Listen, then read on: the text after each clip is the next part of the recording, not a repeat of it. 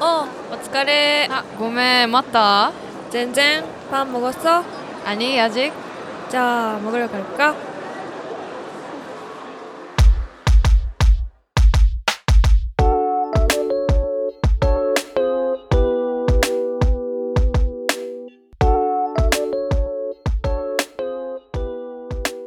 안녕하세요. はい、今日も始まりました。パンモゴス第36回目。まずは、 オヌレ TMI。はーい。何かななみさんありますか？はい、あの、実は私事ではございますが、はいはい。オリジナルの曲を配信することになりました。えいいあー、ついに。やそうなんですよ。なんかこう見えて実は私、あの、大学でも音楽を勉強していたりとかしてとかつって。うんうんうんうん。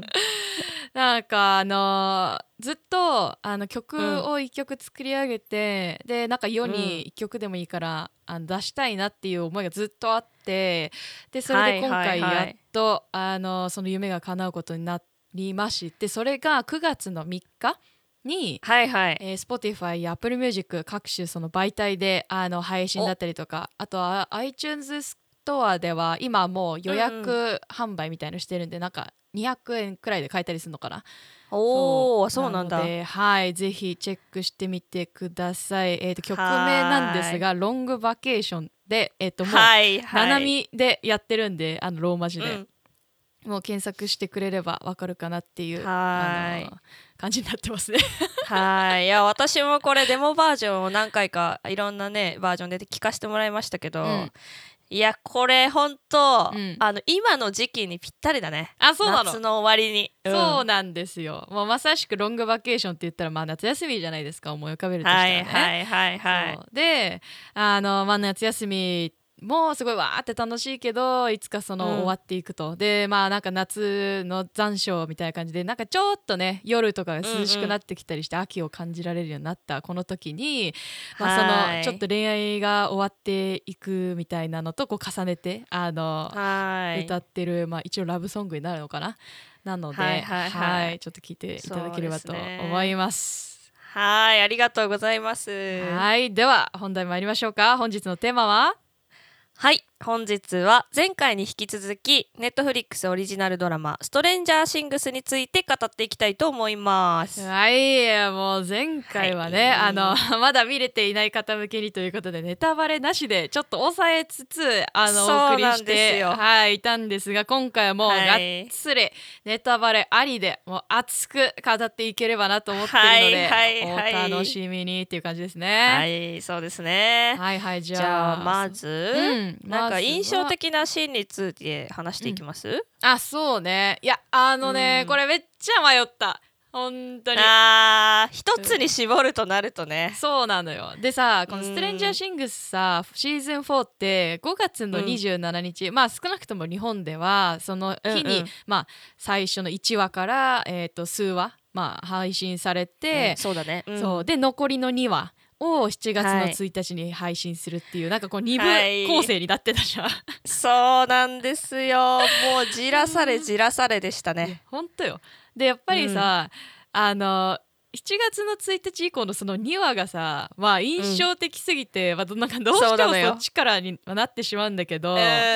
そう私はあの最後の、えー、とエピソードかなの、えーとうん。エディがあの戦ってでそれで、はいはいはい。まあ、死んでしまうじゃないですか。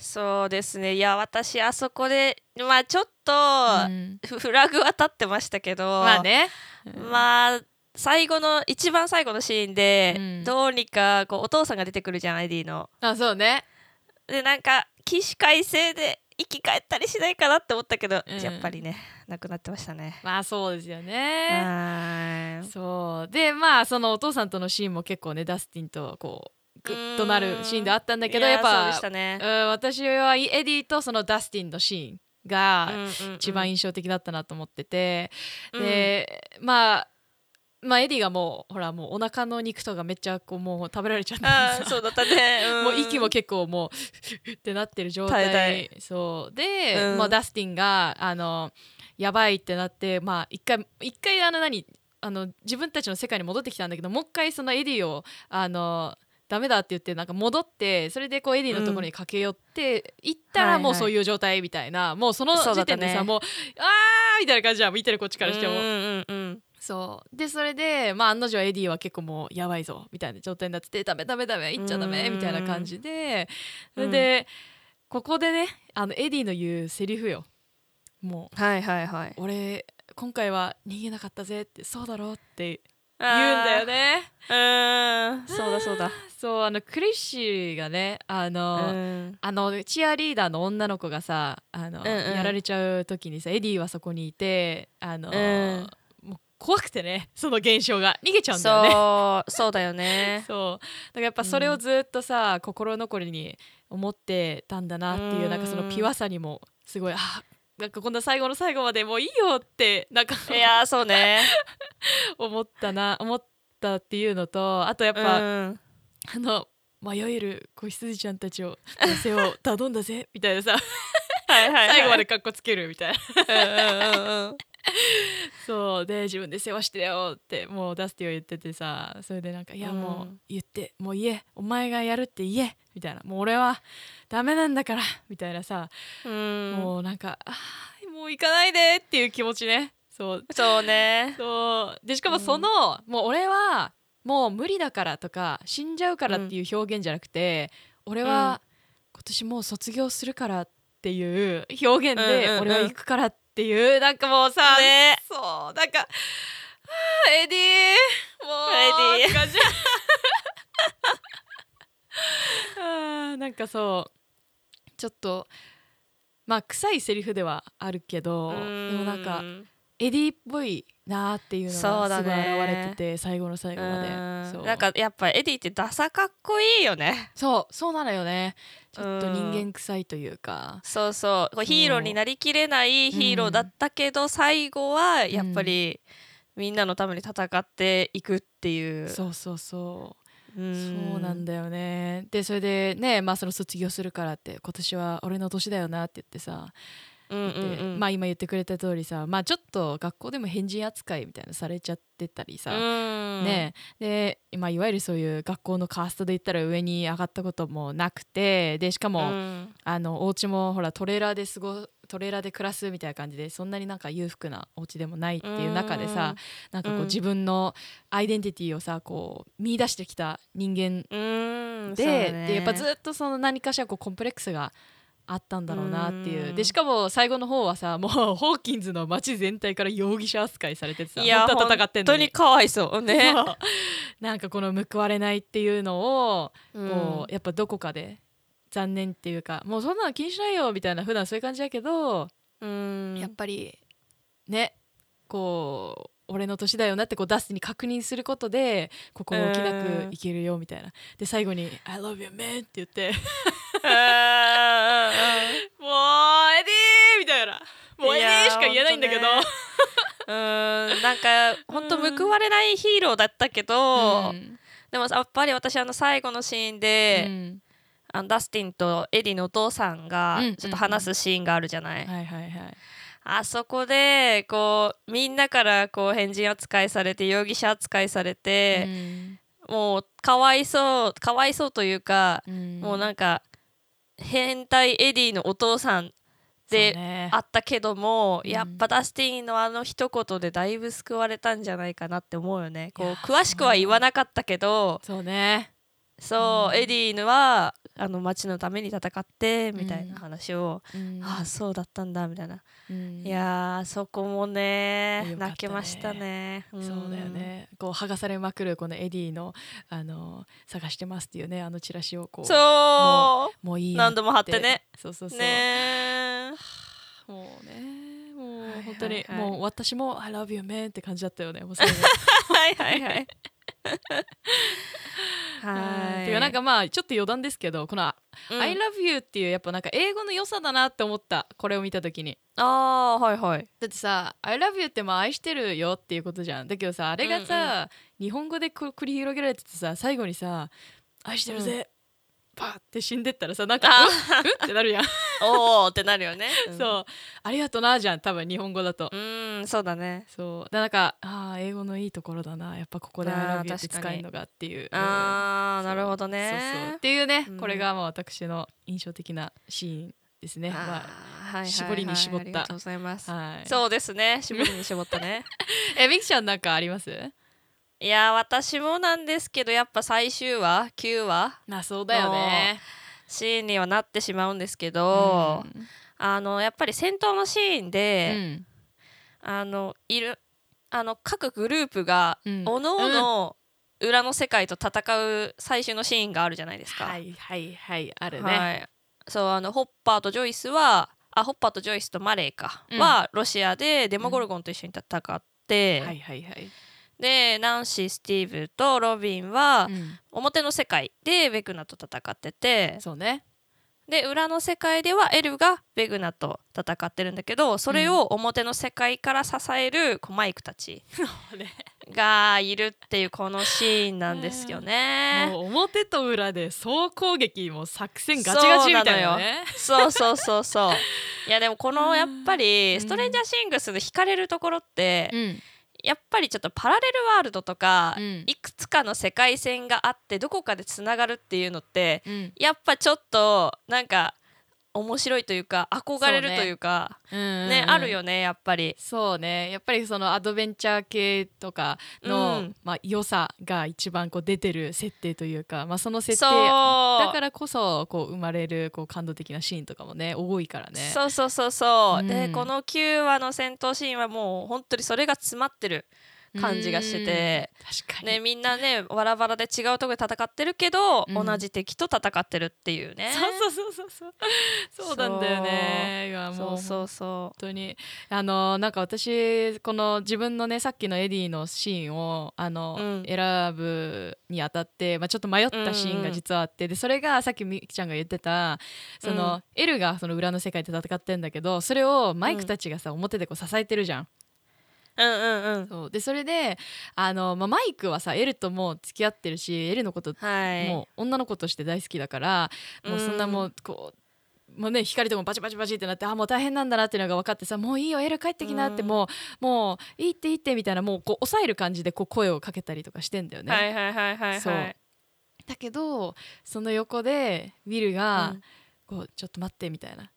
こう、うん。目うるうるさせながら マイクみたいなもうえエルにとって君がもうコアなんだからうん。もっと違う風に声かけるべきだろうみたいなそうね。いうシーンがあって。でそれでこれはい。さっき、あの収録前にみきちゃんとちょっと話してなんかやっと分かったみたいな部分でもあるんですけど、だからはいあのウィルはマイクのことが好きなんだよね。そうなんですよ。いやそうでしょそうなんだよね。そう。だからうん。だからそこがボーイズラブがあって、でそれで、あのなんだろうそんなエルにとってマイクがコアってことはもうそこの2人がもうほらなんつうの？ただ付き合ってるるとかっていうもう関係性以上の関係性っていうのをさ要になってるからね。そう自分でこうね、うん。定義づけちゃうようなセリフをさ自分の好きな人に向かってこう言うウィルの気持ちとしたらさもううるうるなわけじゃん。そうだよ。そう。でもうん。うでもやっぱこの俺の気持ちというよりかはもうこの世界を救わなきゃっていうことを優先して、まあ、ウィルはそうやって言うわけなんだけどなんかそこのシーンがね、はい私はすごい熱いなって思ってそこピックアップしようかと思ったんだよね。でうん何を私が勘違いしてたかっていうと そのはい。私はウィルがエルのことを好きだったと思ってたんだよね。いやーねえそれうん。まあそうなってくるとまたちょっとね、話が違うというかやっぱり、あのお兄ちゃんがこうんうね結局その本人はウィルは言わないけど、うん。こう心の中でわだかまりがあって、うんうんうん。マイクに対して見てる表情が違うなってお兄ちゃんが気づく。うんうん。ずっと気づいてはいたんだろうけど、うん。それをこうねあの直接的には触れないけど、うん。こうもっと吐き出せみたいな感じであやっとお兄ちゃんらしくなってるし みたいなあのシーンも良かったよね。そうね。いうのがあったにもかかわらず気づかなかった。いやそうね。ちょっとすいません。なんかそこら辺同感でしたわ。いやなんかその吐き出せみたいなのもなんか、なんかしいやだから自分の好きな女の子の彼氏は自分の親友だから言い出せないみたいななんかすごい単純なか単純なあはいはいはい。そっちで見てたのか？すいません、うん。まあでもなんか納得まあいずれにしても納得だしなんかいずれにしてもとても胸熱なシーンだったなとはい思ってるんですけど。やーそうですね。はいはいはい。っていうまあねね解釈がね。もう,、うんうんうん。もうこんなね、あのー印象的なシーンとかも好きなシーンみたいな話をしてたらちょっともうあれなんで終わらないので、ねまあ、ちょっと残りは、はいあのーまあ、ツイッターのリップでもあのインスタでも、もう何でもいいんですけどなんか皆さんにもちょっとシェアしていただきたいなって思ってて、ああそうだね。どこか。なんかまあこのシーズン4に限らず、他のねうん。シーズンでもいいシーンたくさんありましたんでいねやーそうですよ。もうなんかあの時うんエルが着てたあの服が可愛いとかでもあ何でもーわかる。スクープアホイあのあのアイス屋さんのあの制服が可愛いとか、うん。マジ可愛いあれ。あれ可愛いよね。本当に可愛い。しあの私シーズン3かな、うん。あのバスの中でうん。エルと、うんマックスが一緒にアイスかなんか食べてるシーンのあの服装もめちゃくちゃ好き。あれいいよね。うん。もうあれもうなんか全部がいい。あの天気あの時の天気とあの空間とアイス食べてるっていうのと同い年の女の子2人と夏休みとみたいな。いやー素晴らしいもうね、まあ、っていうね、まあ、そんなのでうんうん。も何でもいいので、なんか一緒に共有できたらなと思うので、ぜひぜひあのはい。お便りお待ちしております。はいお待ちしております。はい、ではちょっとあの、うん。方向性を変えてお気に入りはい。のキャラクター誰ですかっていうちょっと話をしたいと思うんですけど。はいはいはいはい、うん。ななみさんどうですか？いや私はねあの、うん。まあ、早速シーズン4から離れてはしまうんですけどはいはいはい。あのシーズン2で初登場したあのマックスのお兄ちゃんである、ビリー。ビリーね。そう。もう、まあ、シーズン3でももうなくなっててシーズン4ではもはやもう亡霊としてでしか出てきてないとか もはやほとんど関係ないみたいな。マックスの記憶の中でしか出てこないみたいな感じなんだけど。そうですね。うん。そう私もうビリーがもうとにかく見た目がタイプっていうかもうめちゃくちゃかっこいいなと思って。あかっこいいですね。体型もね。そう。そうがっちりしててかっこいいですよね。そうなんですよ、うん。もうあのーまあ、ちょっと悪い感じではあるんだけど、まあねうん。さいあのシーズン3見見た方はもちろんわかると思うんですけどああやってね、はい。みんなのためにっていうような、まあ、俺が犠牲になるみたいなねちょっと熱い部分ねもあって最後の最後でね。そうそうそう。とかね。まあそういうのも込み込みでいいんですけど、まあとにかく私はもうかっこいいっていう。それだけなんだけど。はいはいはいでも本当に、まあ、これに関してはちょっとお気に入りのシーンがあってもうワクワクシーンなんですけどあの、はいはい。シーズン3でさあのプールサイドにいるあの監督員のさお仕事してたの覚えてる？あーしてましたねそういえば。そうそうそう。でもうあの多分市民プールみたいな感じでもうもう大人から子供までもう夏休みわープール開きうんうんうん。だみたいな感じでわちゃわちゃしてるところに、あーそうだまあ懐かしい。もうかっこいい。みんながこう振り返るようなビリーがもうこうドゥンうん。ドゥンってこうスローモーションでこうね 出てきてみたいな。効果音がドゥンドゥンなんだけど。そうそうそうそう。もうなんかちょっとボンジョビとか流れてほしいなみたいな。もうあ まあなんかとにかくまあすごいかっこいいシーンがあって、でんであのーそのシーズン3の1話でまあその出てくるシーンがそれあるんですけどうんうん。もう町のお母さんたちもうおばさまたちはもうビリーを見に来るためにこのプールに来てるみたいなああそうでしたね。そうそうそう。でうん。みんなで並んであのもう化粧も直してみたいなそろそろ来るわようん。みたいな。いやー。うんうんうん。そう。でそれであのそんな中でなんかもう「Hello ladies」みたいななんか今日も皆さん生かしてますねみたいな一言を放ってまあこうはい。おおば殺しっすね。そうはいそうそう。そうでそれであのマイクのお母さんもまあその中にの一人としていて、うんうん。でうん。それでまあこう泳いでそれでパーって上がってきてみたいな。でまあこのマイクのお母さんもまあおばさまの中ではこう綺麗な方というかでそうだね。うん。そうそうそう。で化粧バッチリでみたいな。でそんなプールからこうおいあの上がってきたお母さんに対してビリーがこう話しかけに行くわけですよ。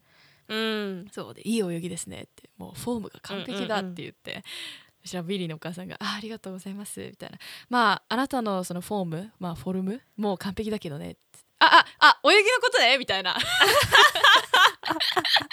おおおってね。あみたいな「いや体の方じゃなくて泳ぎの方ね」みたいな「やっちゃうね」みたいな。でまあそんな中「ははははは」みたいなのがあって。でまあビリーがさ、でまあモーテルのプールがいいって聞いたんだけどまあよければ個人レッスンでもしましょうかみたいな。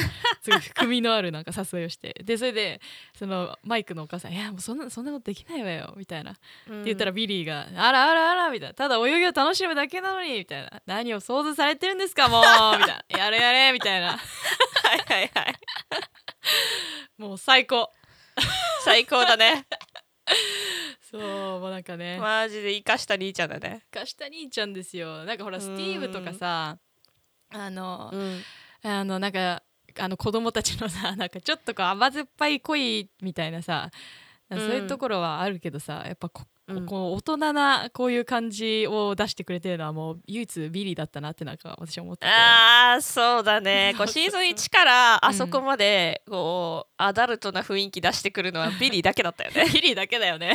うん。ってことで、まあ、ちょっとシーズン4関係ほぼないんですけど、私はお気に入りはビリーになりますね。あーまあでも、うん。多分このあとシーズン5も、うん。こうマックスの意識の中で出てくる可能性はあるよね。いやそうですよなんかほら良くも悪くもさ、マックスがやっぱちょっと目が見えなくなっちゃったっぽいじゃん。ね。そううんでまあこれからもねきっとこう意識の中でとらわれるみたいなのはね 続いちゃうわけだしっていうことを考えるそうとまあちょっとビリーー好きの私からしたらちょっとあのワクワクみたいなそうだねまたね 会えるチャンスがある気がしますよ。入るからそうそうそうはいはいっていう感じです。みきちゃんどうですか？はい。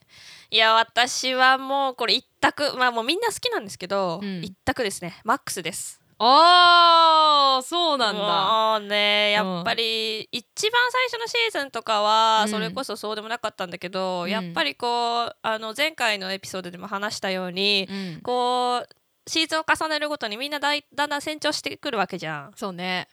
そうです。もうこのし、えー、とマックスの役のセイディ・シンクっていう女の子もうん今年で二十歳とかで、そうね。もうだんだんこう大人になってくのもそうだし、うん。もう劇中のファッションとか性格も全部うん。可愛らしいなと思ってて。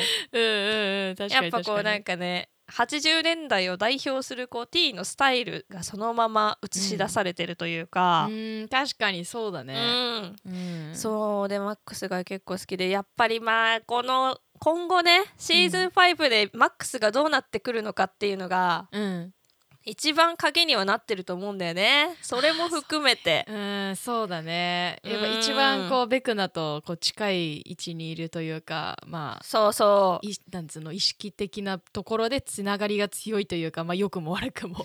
そうなんですよね。あるからね。なんかうんと すごいよね。あの最初にさ登場してきた時にもさ、なんかえなんかマックスっていうめちゃくちゃあの格ゲーかなんかがすごい強いやつがいるっぽいぜみたいなさはいはいはい。登場もすごいしみたいなしかもなんかうん。最終的になんかもうこうやって乗っ取る勢いでさ なんか要のなんかキャラクターになりつつあるしみたいなね。ねそうそうそうなんですよ。ねでもねやっぱりこうあのシーズン5シーズン4の最後で、うん。ああなってしまあベクナーに襲われてうん。目が見えなくなってしまったし、まあうん一回まあ亡くなってはいるじゃん。そう心臓止まっちゃってるから。そうそうそそう。でも、まあ、エルのおかげで、うん。一応この世界に一命は取り留めたけどみたいなところで終わってて、うん、そうね。でこれはね本当実際にマックスがそのまま亡くなってしまう説もあったみたいなのよ、脚本の中に。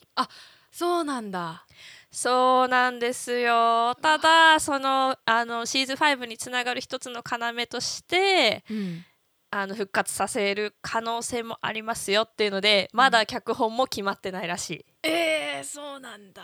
そうなんですよだからまだもう本当にマックス役のセイディ・シンクも、うん。自分がシーズン5でどのくらい出るのかとか、うん。どうなるのか全くまだわからないってえー。言ってるみたい、あ、そうなんだ。そうなんですよ。もう私はマックスに会いたくて会いたくて。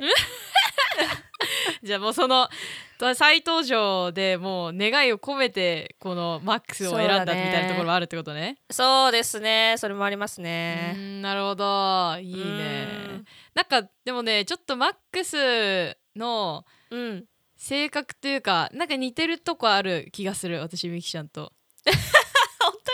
うん。なんかあのうん。なんて言えばいいの？そのグループで人といる時の、こうなんかポジション自分のポジションの取り方とかなんかこう、うん、なんかすごい似てる気がする。あんまりこうなんだろう L はさう、うん、なんだろうなこう言葉が最初そのあんまりたどたどしいからすごいなんていうのストレートに言うみたいなのがあったからもそうだけどでもちょっとなんだろう可愛らしいというか性格的にキュートな感じじゃん、そうねストなんか結構ストレートだからうん。愛されキャラだよね、そうそうそう。だけどさ、うん。マックスはさなクールじゃん。そうだね。そう。本当はあのなんだっけ？えーっとケイレブか。ケイレあうん。うんブとのなんか思い出もすごいいい思い出なんだけどなんかそれうん。もあんまりこうはっきり言う感じじゃないみたいな。でも本当は思ってるみたいな。あーそうね。そう。なんかそんななんかちょっと照れ屋な感じのところとかすごい似てる気がするうんみきちゃんに、うん、うんあ本当？だからそなんかそんな感じ。なんかなんかわかる。あマックスねっていう。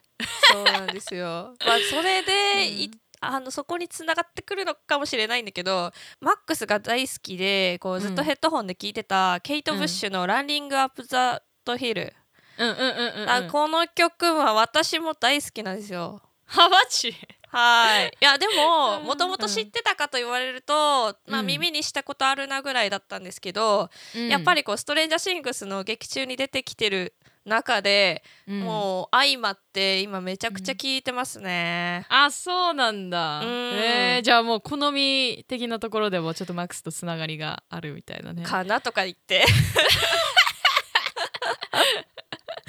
そうそう。で本当この曲ね、あの、うん。アメリカのチャートとかもずっとこうまあストレンジャーシングスの影響で再まあね熱して、まあ結局80年代の曲だから、うんうんうん。今までまあまたチャートなんていうの戻ってくるっていうのはなかなかなかったと思うんだけど、そうね。すごい売れててやっぱ今ね、でこの間あのフジロックでうん。うんホールジーが出てたんだけどうん。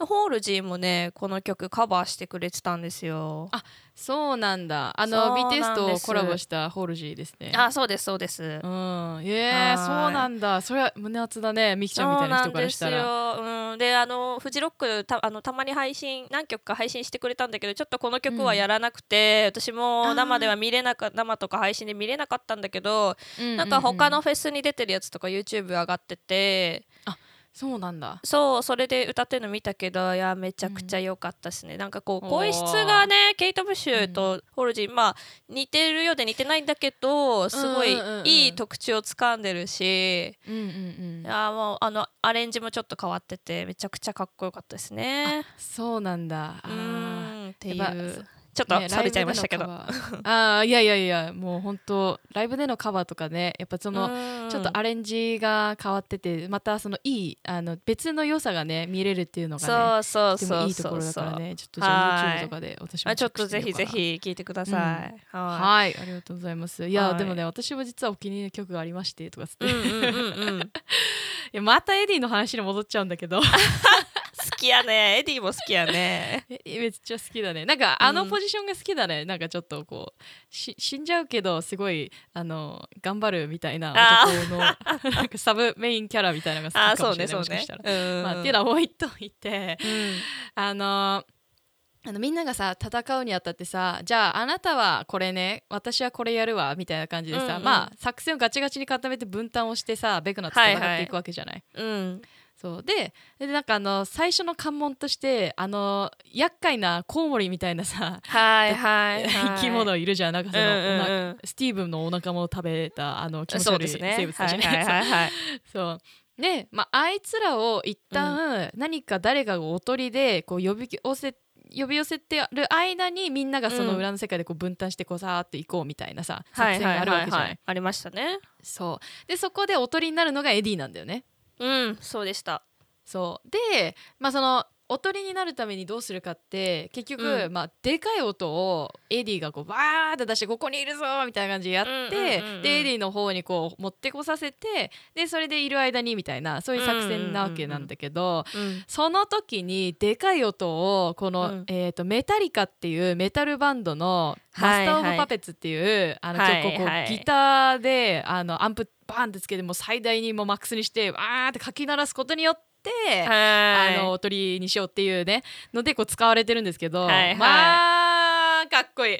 あ本当に。ーでもナナミ好きだもんねメタリカがもともとね。そうなんですよ、うん。もう本当にあの高校の時にコピーバンドでボーカルやってるやってたくらい そう、まあ、これはまあ黒歴史みたいな部分でまあまああるんですけど、まあまあ、うん、そうまあとにかくメタリカ大好きででしかもマスパペマスパペ、うんうん。通称マスパペなんですけど。はいはい。マスパペツ。もそうマスターパペッツっていう、うん。あのそうまあでもよくよくあのなんつうの代表曲であり私も好きな曲。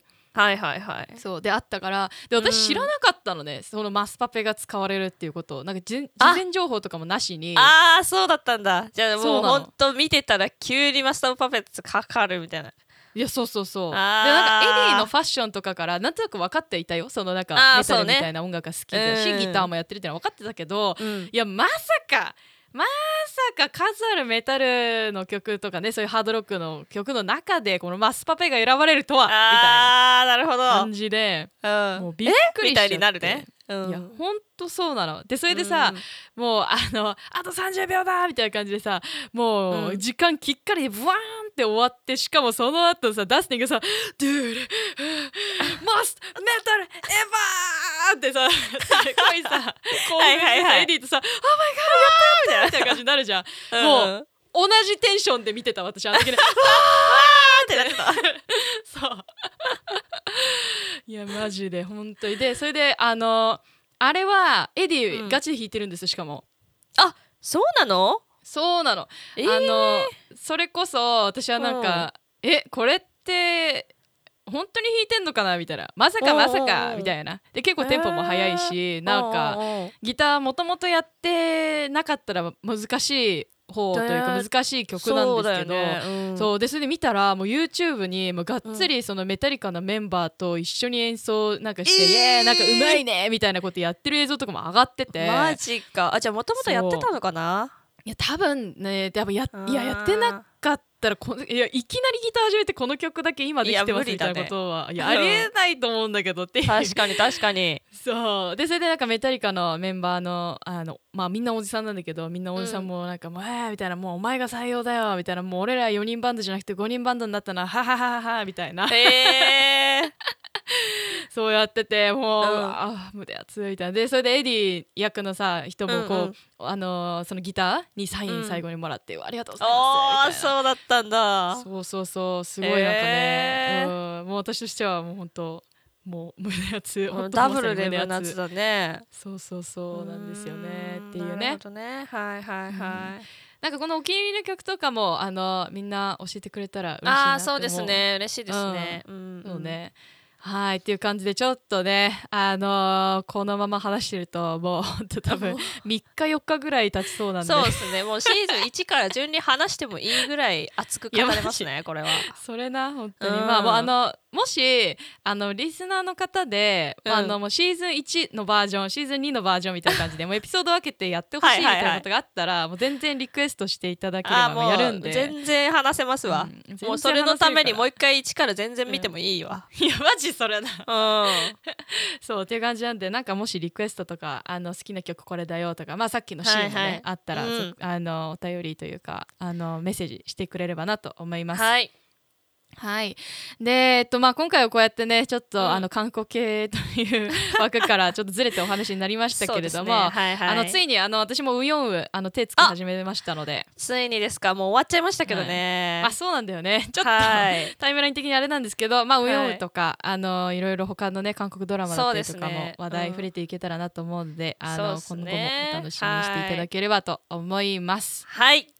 はい。では、オヌルンヨギカジ、アンニョン